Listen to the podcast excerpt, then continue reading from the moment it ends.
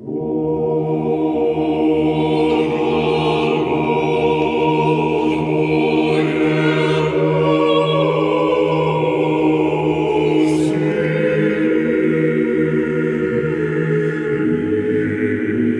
de l'orthodoxie. Bertrand Vergely.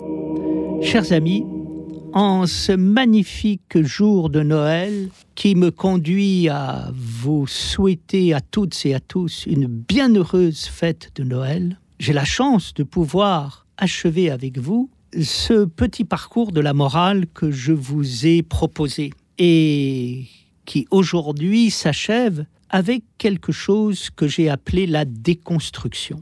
La déconstruction s'enracine dans quoi? Elle s'enracine dans la critique. La critique est au départ une belle chose. Elle est l'expression de notre liberté. La critique, c'est ce qui se passe quand je suis capable de prendre du recul à l'égard de moi-même et d'apercevoir ce qu'il y a de juste et que je peux garder, mais ce qu'il y a du faux et qu'il me faut rejeter. La caractéristique de la critique, c'est euh, de pouvoir me libérer des illusions. Parfois, il arrive que je prenne le faux pour le vrai. Et donc, euh, la critique est toujours libératrice. Qu'est-ce qui fait que nous sommes capables de nous critiquer? C'est un mystère, c'est la présence divine en nous. Simone Veil dit, c'est une grâce divine que de pouvoir apercevoir ses propres fautes, ses propres péchés, ses propres crimes. En général, ceux qui commettent des crimes n'ont pas conscience de commettre des crimes. Ils trouvent ça très bien. C'est la raison pour laquelle ils commettent des crimes. Ou alors, c'est le pervers diabolique qui commet un crime en sachant que c'est un crime, mais qui prend plaisir à commettre ce crime parce que c'est un crime. La caractéristique de la critique, c'est de nous faire prendre euh, du recul sur nous-mêmes. La critique, quand elle s'approfondit, donne naissance à ce qu'on peut appeler le soupçon, qui n'est pas simplement une critique négative, mais positive. Le soupçon ben, veut dire bien évidemment, euh, à un premier niveau, euh, le fait de sentir que quelqu'un, quelque chose ne va pas. J'ai des soupçons, euh, je ne fais plus confiance en quelqu'un, j'ai l'impression qu'il n'est pas honnête, je le soupçonne ou je la soupçonne de ne pas être honnête. Et je manifeste ici mon recul, mon désengagement par le soupçon. Mais le soupçon, ça peut être aussi positif. Je soupçonne qu'il y a des choses qui sont magnifiques, qui vont bien plus loin que ce que je pense, mais elles sont pour l'instant retenues. La déconstruction dans la philosophie occidentale apparaît à un moment où la critique s'approfondit et essaye de non seulement être critique, mais d'avoir un sens du soupçon, c'est-à-dire euh, d'avoir le sens de ce qui est faux, mais parfois d'avoir le sens de ce qui trahit la vérité, et parfois d'avoir le sens au contraire de ce qui l'honore. Il y a autour de nous des tas de constructions mentales ainsi qu'en nous qui ont été faites à propos de la vérité et de l'authenticité de l'existence des êtres et des choses. Et pratiquer le soupçon consiste à se libérer, se délivrer des constructions qui ont été faites ce qui est une bonne chose. Je m'en délivre comment? Je m'en délivre par la critique, je m'en délivre par le soupçon. Le problème de la déconstruction vient de ce que euh, il semble que quand elle s'est exercée, elle a tellement fasciné ceux qui l'exerçaient ils ont vu en elle une forme de philosophie absolue, ce qui les a amenés à avoir une position au bout du compte violente. C'est vrai que quand je démystifie, je, je désillusionne, j'ai un certain pouvoir et je peux me mettre à être victime du vertige que pro provoque ce pouvoir. J'ai l'impression d'être plus intelligent que tout le monde, plus fort que tout le monde, parce que je vois ce qu'ils ne voient pas. Et donc, euh, je prends un ascendant sur eux. D'où euh, les ravages que fait la déconstruction quand elle est mal utilisée. La déconstruction euh, a été mal utilisée, elle est mal utilisée aujourd'hui par un certain nombre de mouvements de libération qui, persuadés de détenir les clés de ce que c'est que la véritable liberté humaine, et de ce qui défigure cette liberté, eh bien, ont une attitude particulièrement arrogante en euh, se permettant de juger, de condamner, de régler le monde et devenir les procureurs généraux de la réalité. On peut sortir de ce travers en passant euh, de la déconstruction ravageuse et dévastatrice au discernement. Le discernement, c'est véritablement la critique qui est euh, élevée, conduite à un niveau spirituel fondamental. Qu'est-ce qui caractérise le discernement? C'est celui de voir le drame de l'être humain et de permettre à l'homme de se libérer du drame dans lequel souvent il est emprisonné. Ainsi, euh, on fait preuve de discernement lorsqu'on rencontre euh, en soi ce qui nous fait apercevoir le drame à l'intérieur de nous-mêmes, à partir de la lumière qui devrait être et qui n'est pas. Toute rencontre avec un être spirituel profond est l'occasion d'un discernement. Et je dirais que les êtres spirituels sont ceux qui, pour notre bien, nous font apercevoir les zones obscures de nous-mêmes afin de permettre d'accéder à la lumière de nous-mêmes. C'est ce qui fait que euh, le discernement devient une critique, voire un soupçon qui ne fait pas de ravages dévastateurs, mais qui au contraire grandit, enrichit, fortifie et illumine. Chers amis, mesdames et messieurs, pour la quatrième fois, j'ai le plaisir et l'honneur de recevoir Alexis Chrysostalis, qui enseigne l'histoire byzantine à l'Institut catholique de Paris, qui anime, avec le talent que l'on sait, une émission orthodoxe euh, sur France Culture, qui nous a parlé de Byzance, de la Grèce, de l'église euh, Saint-Stéphane à Paris, qui euh, sert de pôle de regroupement pour la diaspora grecque. Aujourd'hui, vous avez envie de nous parler de l'icône. Bonjour Bertrand. Euh, oui, l'icône. Alors l'icône, c'est difficile. C'est un sujet immense. C'est un sujet que personnellement, je, je, connais assez pour avoir travaillé pendant très longtemps, surtout sur ce qu'on appelle la théologie de l'icône. Et je rappelle que dans le monde orthodoxe, l'icône est un support théologique extrêmement profond et que, comme disait euh, André Garbard, qui était un grand historien de l'art en France, euh, Byzance, où d'ailleurs on a défini cette théologie entre une partie de l'icône, est le seul endroit au monde et dans l'histoire où on s'est battu pour les images. Hein, c'est ça, c'est en faisant allusion à cette Les iconophiles et les iconoclastes. Exactement, tout à fait. Alors bon, ça remonte loin, si vous voulez, ça remonte au 8e, 9e siècle, mais les traces de ça continuent. Alors l'icône, euh, je crois que pas mal de gens connaissent l'icône comme objet d'art.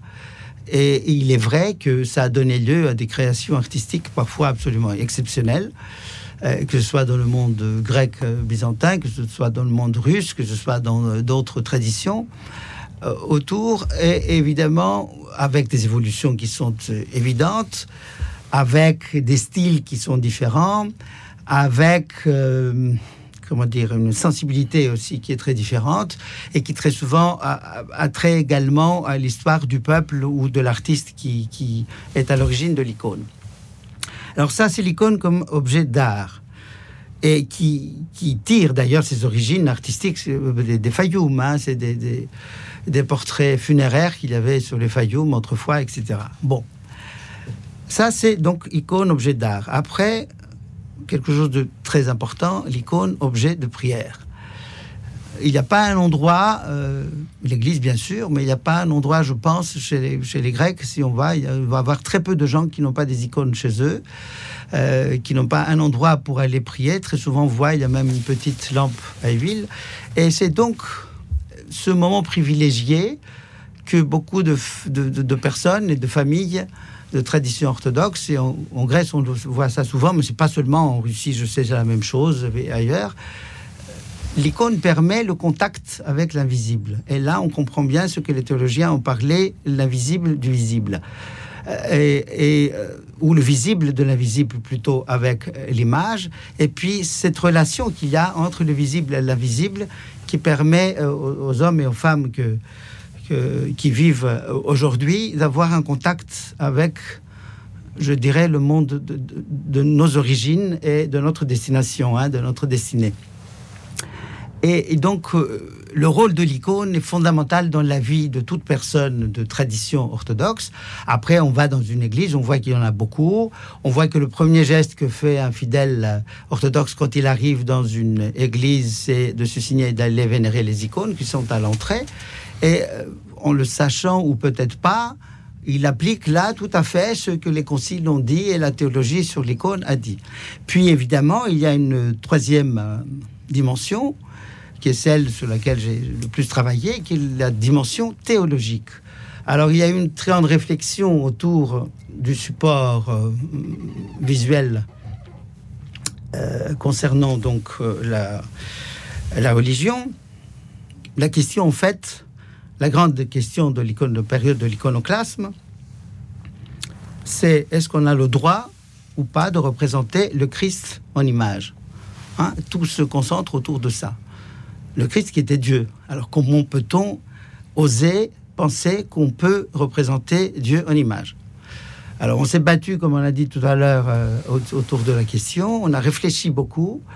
Euh, l'histoire et l'histoire de l'Église ont donné de très grands auteurs qui ont évidemment contribué beaucoup à l'élaboration de ces dogmes et de cette euh, réflexion.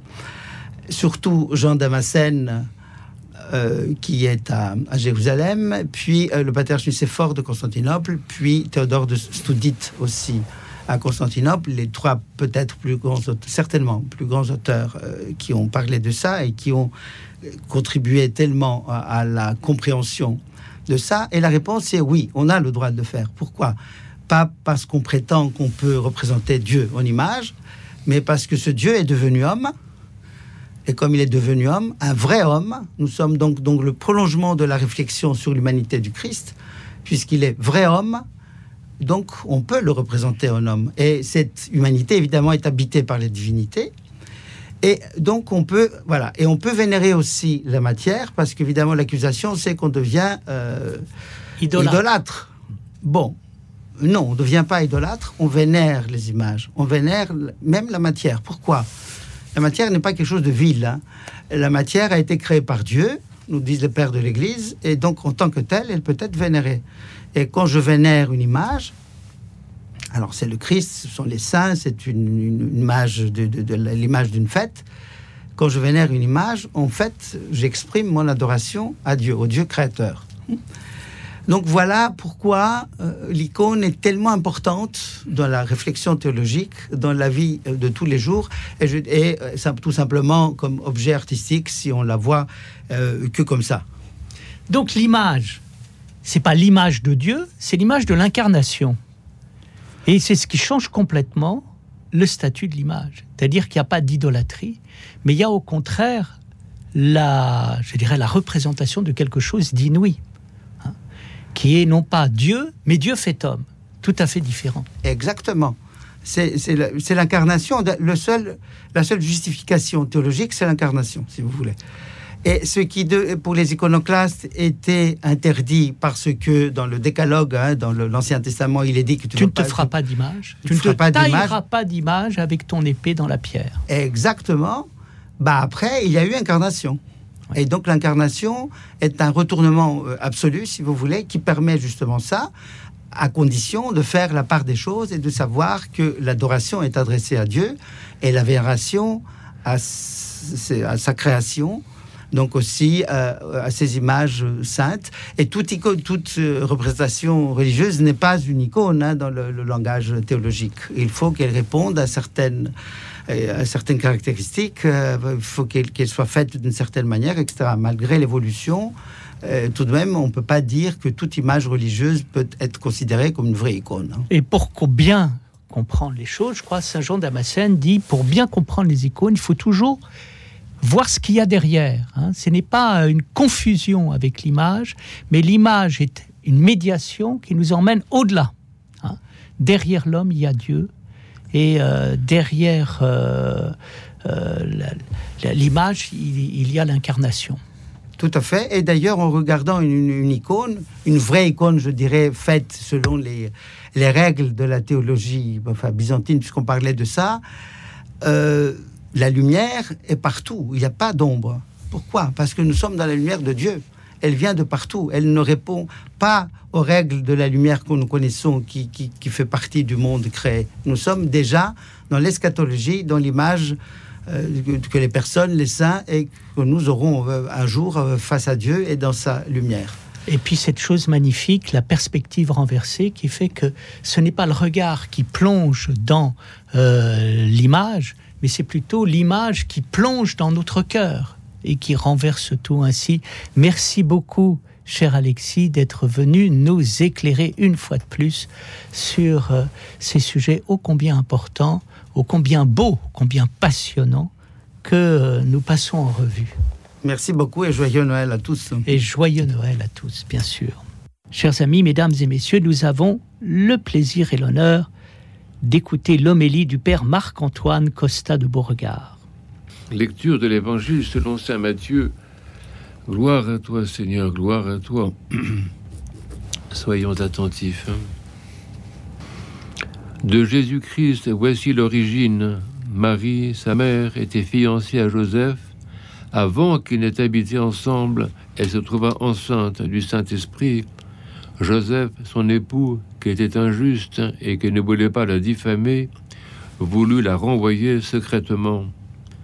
Comme il y pensait, voici qu'un ange du Seigneur lui apparut en songe et dit Joseph, fils de David, n'aie pas peur d'accueillir Marie, ton épouse, car ce qui est engendré en elle est du Saint-Esprit. Elle enfantera un fils, et tu l'appelleras du nom de Jésus, car c'est lui qui sauvera son peuple de ses péchés. Tout cela arriva pour que s'accomplît ce que le Seigneur avait annoncé par le prophète. Voici que la Vierge sera enceinte, elle enfantera un fils, et on l'appellera du nom d'Emmanuel, ce qui s'interprète Dieu avec nous. Éveillé de son sommeil, Joseph fit ce que l'ange du Seigneur lui avait ordonné, et il accueillit son épouse, et ne la connut pas, y compris jusqu'à ce qu'elle eût enfanté un fils. Et il appela celui-ci du nom de Jésus. Gloire à toi, Seigneur, gloire à toi. En ce dimanche d'avant-fête de la Nativité et de la généalogie, nous avons écouté avec attention la liste énigmatique pour nous des ancêtres selon la chair du Dieu fait homme. Nous avons entendu le récit de sa conception virginale conforme à l'annonce du prophète et de l'obéissance charismatique de Joseph le juste et chaste. Ces paroles mystérieuses nourrissent notre perception de la réalité du monde dans lequel nous vivons. Parmi les hommes, au milieu de la société humaine, non seulement juive, mais de tous les temps, le Créateur du ciel et de la terre et de tout ce qu'il renferme, miraculeusement conçu selon l'annonce de l'archange, est mis au monde. Étrange mystère, le Créateur du monde est mis au monde. Chaque fois que nous voyons une femme enceinte, nous y reconnaissons l'icône de notre salut. Chaque fois que nous voyons un nourrisson, nous le contemplons comme la première image humaine que le Créateur nous a donnée de lui-même. Chaque fois que nous verrons un homme, nous serons appelés à le vénérer comme icône du Créateur de l'homme. Invraisemblable, inconcevable, incroyable, impensable, inimaginable, invisible aux yeux mortels et aveugles, cette réalité qu'affirment les anges, les saints, les justes et les martyrs de tous les temps. Chaque fois que nous célébrons la divine liturgie, nous l'affirmons également, le Christ est parmi nous.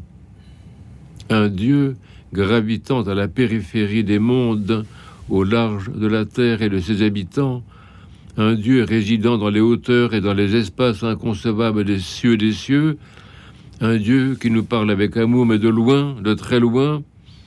Il a dû prendre les prophètes comme porte-voix. Ce Dieu nous parle indirectement par la beauté de la création et par l'intelligence que les savants trouvent dans la matière et dans la logique des astres.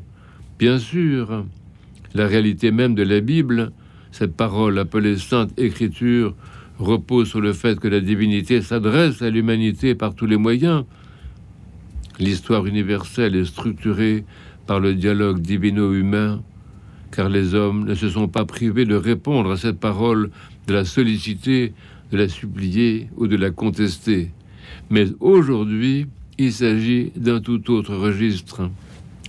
Le Dieu qui parle de l'extérieur parle maintenant de l'intérieur de l'homme. La parole divine se fait parole humaine, à commencer par les vagissements d'un nouveau-né. Qui le croirait? Cet embryon qui remue dans les entrailles de la Vierge, ce bébé qui demande le sein, cet enfant sans parole qui ne se réveille que pour crier sa faim, cet homme microscopique est le grand Dieu d'Adam et Ève, d'Abraham, d'Isaac, de Jacob, de Moïse et de tous nos ancêtres juifs. Qui peut le croire sans la grâce du Saint-Esprit? Notre Dieu s'est inséré s'est inséminé dans la lignée des hommes, dans le bel et approximatif arbre généalogique. Notre Dieu assume l'hérédité humaine, il purifie de l'intérieur l'ADN de son peuple et par lui de l'humanité entière. Fœtus comme il est, bébé comme il est, il porte tout de l'homme et tous les paramètres de la condition humaine, la souffrance, et la douleur de l'âme et du corps et la mort. Il assume tout cela parce qu'il le veut, il choisit et ne subit pas. Son grand amour lui fait aimer le genre humain jusque dans les recoins de sa faiblesse. Et ce grand amour divin, l'amour du Père et du Fils et du Saint-Esprit, manifesté dans la personne du Verbe fait homme, est lumière triomphante, et victorieuse de la folie humaine, de la méchanceté, de la guerre et de toute violence faite par l'homme à l'homme. Pour terminer cette émission, je vous propose des extraits de Vêpres destinés à une prière pour toute la création et exécutés par le grand chef de chœur Lycourgos Angelopoulos.